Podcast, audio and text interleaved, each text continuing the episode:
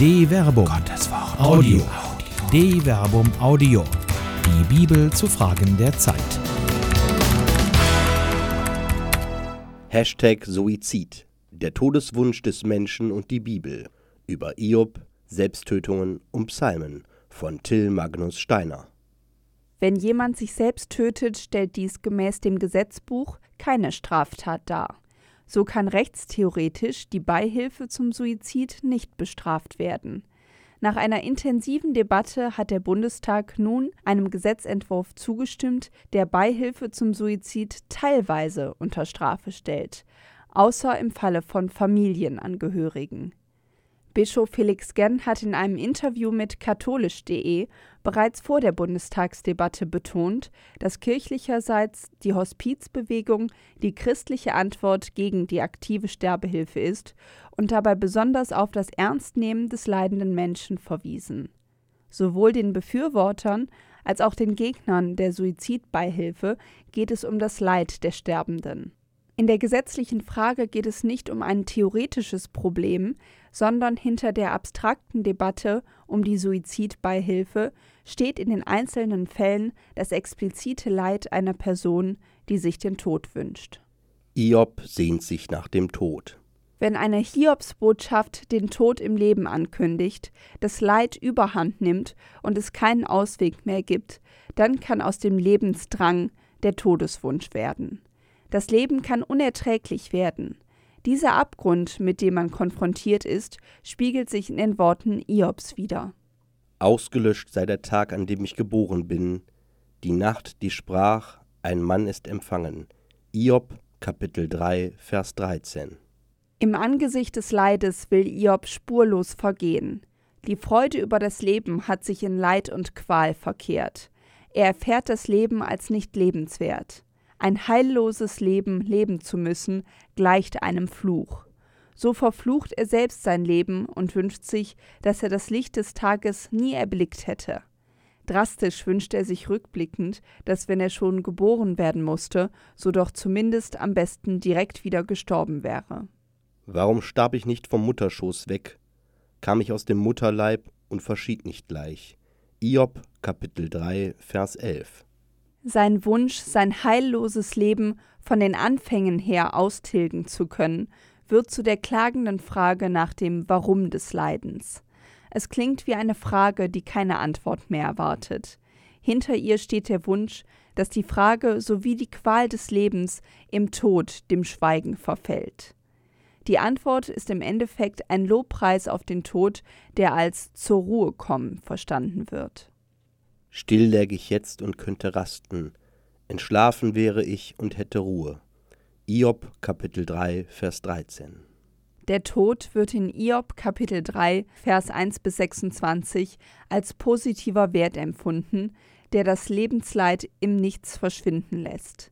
Aber auch wenn Iob den Todeswunsch äußert, begeht er keine Selbsttötung. Für Iob scheint Gott nicht mehr sein Zufluchtsort zu sein, sondern der Tod bietet sich als Ort der Ruhe an. Im Tod sucht Iob die Geborgenheit, die er von Gott erwartet. Mit dieser Suchbewegung fragt er, wo ist Gott in meinem Leiden? Im Buch Iob ist der Todeswunsch ein rhetorisches Mittel im Kampf um das Leben und die Wiederherstellung der Gerechtigkeit. Selbstmord in der Bibel. Dieser Kampf um den Lebenswillen kann auch verloren gehen. Die Bibel kennt die Selbsttötung als letzten Ausweg. Bereits tödlich verwundet, stürzt sich Saul in sein eigenes Schwert, um sein Leiden zu beenden. Der königliche Berater Ahitophel fällt König David in den Rücken, indem er sich an dem Aufstand dessen Sohns Absalom beteiligt. Als sich Absalom dann von Ahitophel abwendet, zieht dieser die Konsequenz aus seiner Situation und erhängt sich. Der Suizid Ahitophels wird vom biblischen Erzähler nicht verurteilt, sondern es wird berichtet, dass er im Grab seines Vaters beerdigt wurde. Mit dieser Aussage wird die Selbsttötung nicht explizit gutgeheißen, aber das ordentliche Begräbnis ist Ausdruck einer Ehrerbietung, die vielleicht als positive Beurteilung der Handlung durch den Erzähler gewertet werden kann. Im Buch Tobit hingegen wird deutlich, dass in biblischer Zeit die Selbsttötung in der Gesellschaft auch als Schande wahrgenommen wurde. Nachdem Sarah, die Tochter Raguels, Spott und Hohn von den Mägden ihres Vaters erleiden muss, wünscht sie sich selbst den Tod. Sie, Sarah, wurde so traurig, dass sie sich erhängen wollte, aber sie dachte, ich bin die einzige Tochter meines Vaters. Wenn ich das täte, wäre es eine große Schande für ihn, und ich wäre schuld daran, dass der alte Mann vor Kummer ins Grab sinkt. Tobit Kapitel 3 Vers 10 Sarah setzt ihren Todeswunsch nicht in die Tat um, da ihre Selbsttötung Schande über ihren Vater bringen würde.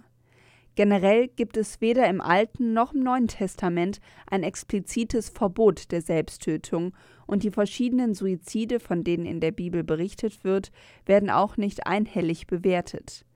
Insgesamt wird nur von sehr wenigen Selbsttötungen in der Bibel berichtet. Es ist nur ein Randthema.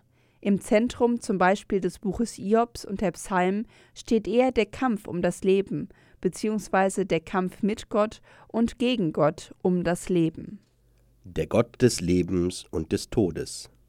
Die Psalmen sind einerseits ein Lobpreis auf den die Lebensfülle schenkenden Gott und andererseits ein empathischer Protest gegen den mitten im Leben präsenten Tod. In den Psalmen wird die Erfahrung wiedergespiegelt, dass der Tod so massiv in das Leben einbrechen kann, dass ein Mensch sich eher tot als lebendig versteht.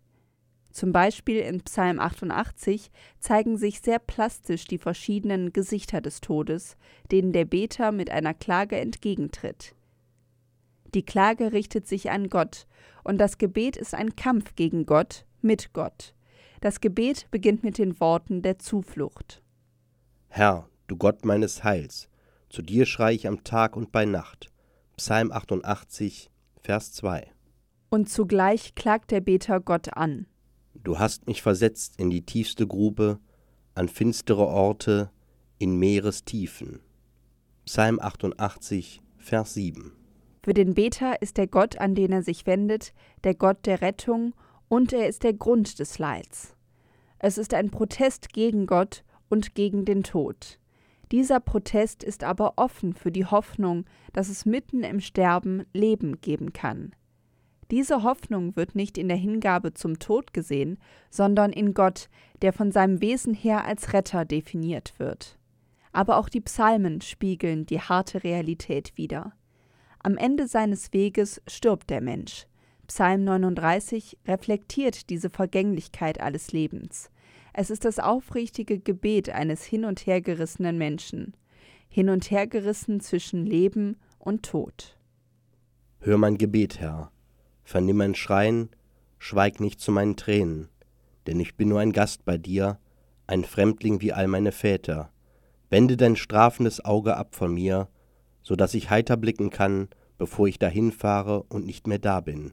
Psalm 39, Vers 13 bis 14. Die zum Gebet in Psalm 39 angebotenen Worte legen dem Beter nahe, dass die Auflösung des Leids nicht in seiner eigenen Hand, sondern in der Hand Gottes liegt. Den Ausweg, den der Psalm bietet, ist die fragende Zuwendung zu Gott. Es wird nicht die Rettung vor dem Tod erbeten, sondern die Erkenntnis, dass der Tod zum Leben gehört. Herr, tu mir mein Ende kund und die Zahl meiner Tage. Lass mich erkennen, wie sehr ich vergänglich bin. Psalm 39, Vers 5. Das ist kein Fatalismus, sondern vor allem Psalm 39, Vers 5 bis 7 sind eine hämmernde Frage an Gott. Es geht um das Begreifen, was diese Vergänglichkeit für den Menschen bedeutet. Was die Einheitsübersetzung mit Tu mir kund übersetzt, ist das hebräische Verb jada, das sowohl erkennen als auch anerkennen bedeutet. Psalm 39 spricht hier Gott als Lebenslehrer an, der den rechten Umgang mit der eigenen Vergänglichkeit des Lebens ermöglichen soll. Es versteht sich von selbst, dass nicht jeder Mensch in Psalm 31, Vers 16 bekennen kann. In deine Hände, Gott, lege ich voll Vertrauen meinen Geist. Psalm 31, Vers 16. Dieses Bekenntnis fällt schwer im Angesicht von Leid und der starken Sehnsucht nach dem ruheverschaffenden Tod. Der Todeswunsch kann stärker sein und er muss ernst genommen werden. Ob der Todeswunsch seinen Ausgang in der Selbsttötung findet, liegt in der Entscheidung der einzelnen Person. Der Mensch muss sich in seinem Handeln vor Gott und sich selbst rechtfertigen. Die Bibel kennt die Selbsttötung und verurteilt sie nicht allgemein, aber sie bekennt auch den Glauben an den Gott, der die Macht über den Tag des Todes hat. Kohelet Kapitel 8 Vers 8 Das Buch Iob und die Psalmen sehen in der Selbsttötung keinen Ausweg aus dem Leid. Vielmehr bieten sich diese Texte mit ihren Klagen und Bitten als Begleiter durch das Leid an. Die Psalmen bieten sich dazu an, die Worte des Leidenden zu werden. Sie verbalisieren das Leid und wollen darin den Leidenden und den Sterbenden begleiten. Wenn der Text gesprochen wird, kann er Kraft spenden. Das heißt nicht, dass die Psalmen in jedem Fall eine palliative Therapie sind, aber sie plädieren für ein begleitendes Sterben und nicht für eine Selbsttötung. Eine Produktion der Medienwerkstatt des katholischen Bildungswerks Wuppertal Solingen-Remscheid. Autor Till Magnus Steiner, Sprecher Jana Turek und Marvin Dillmann.